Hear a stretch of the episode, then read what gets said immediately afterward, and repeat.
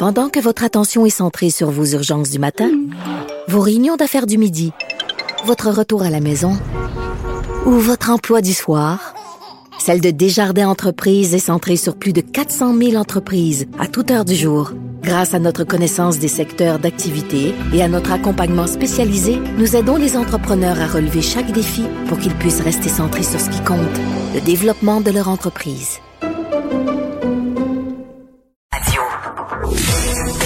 Il explique et démystifie l'économie. Pierre-Olivier Zappa, à vos affaires. Bonjour Pierre-Olivier. Salut Mario. Alors l'économie, c'est aussi euh, l'emploi et euh, une situation particulière là, que tu vas explorer ce soir de congédiement.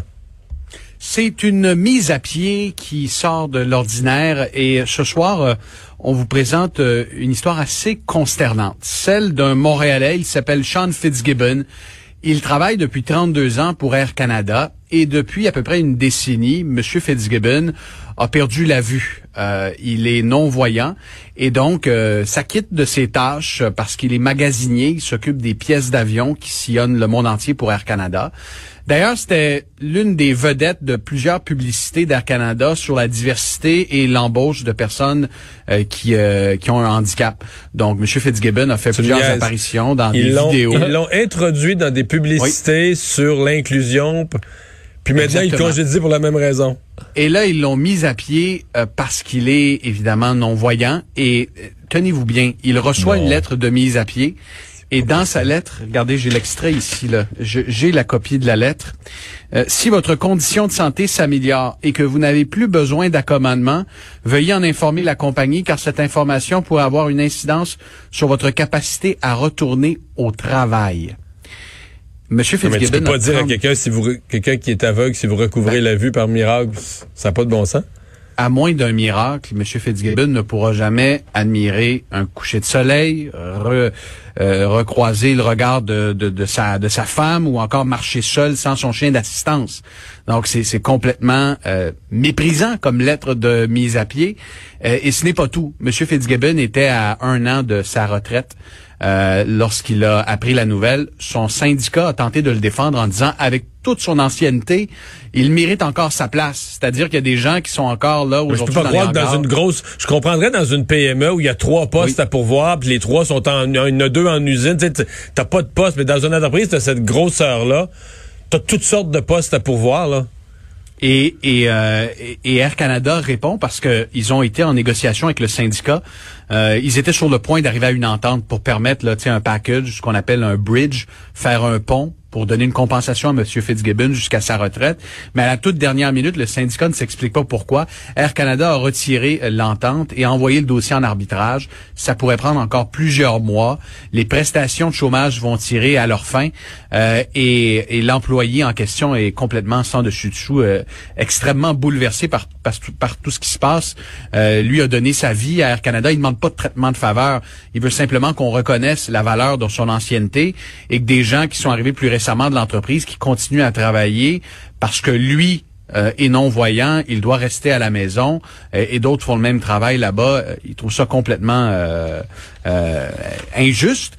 Et, et ben, Air Canada s'est contenté de me répondre que ils avaient tenté de trouver autre chose, mais ça avait été impossible dans les circonstances actuelles. Mais, mais c'est une histoire qui va soulever beaucoup, beaucoup de réactions. D'ailleurs, le Rassemblement des aveugles du Québec va réagir ce soir mmh. à l'émission parce que malheureusement, Mario Vincent, le cas de M. Fitzgibbon n'est pas un cas isolé. En, en ces temps difficiles, dans plusieurs secteurs d'activité, les gens plus vulnérables, les gens qui ont un handicap, sont parfois les premiers euh, à quitter euh, des milieux de travail. On va souhaiter que ce soit le genre de dossier qui monte en haut puis qui redescend avec une euh, et que ça se règle. On le souhaite, euh, on le hmm. souhaite pour lui. C'est un honnête homme. Euh, c'est quelqu'un de très euh, très poli parce que pendant l'entrevue, il n'a jamais voulu cracher sur Air Canada. Lui il me disait, écoutez, ils, m'ont ils m'ont donné un, travail, ils m'ont permis de mettre du pain, du beurre sur la, la table pendant 32 ans. Aujourd'hui, ce que je demande, c'est simplement une certaine équité. Et tu vas revenir sur la, la, la grève au port de Montréal et la stratégie des débardeurs. Alors, j'y vais de mon hypothèse parce que il y aura un vote euh, sur euh, le renouvellement de la, de la, convention collective des débardeurs dimanche. Donc, ce dimanche, le port de Montréal est fermé, mais lundi, il sera ouvert. Euh, pour l'instant, donc il n'y a, a, pas de menace que la grève soit dès lundi matin. Et voici pourquoi j'ai appris euh, de sources bien placées que le syndicat des débardeurs n'avait pas soumis de préavis de grève de 72 heures en vue du vote qui sera tenu dimanche. Donc, il n'y a pas de menace de grève au port lundi. tout indique que les débardeurs vont rejeter la dernière proposition patronale, celle des employeurs maritimes.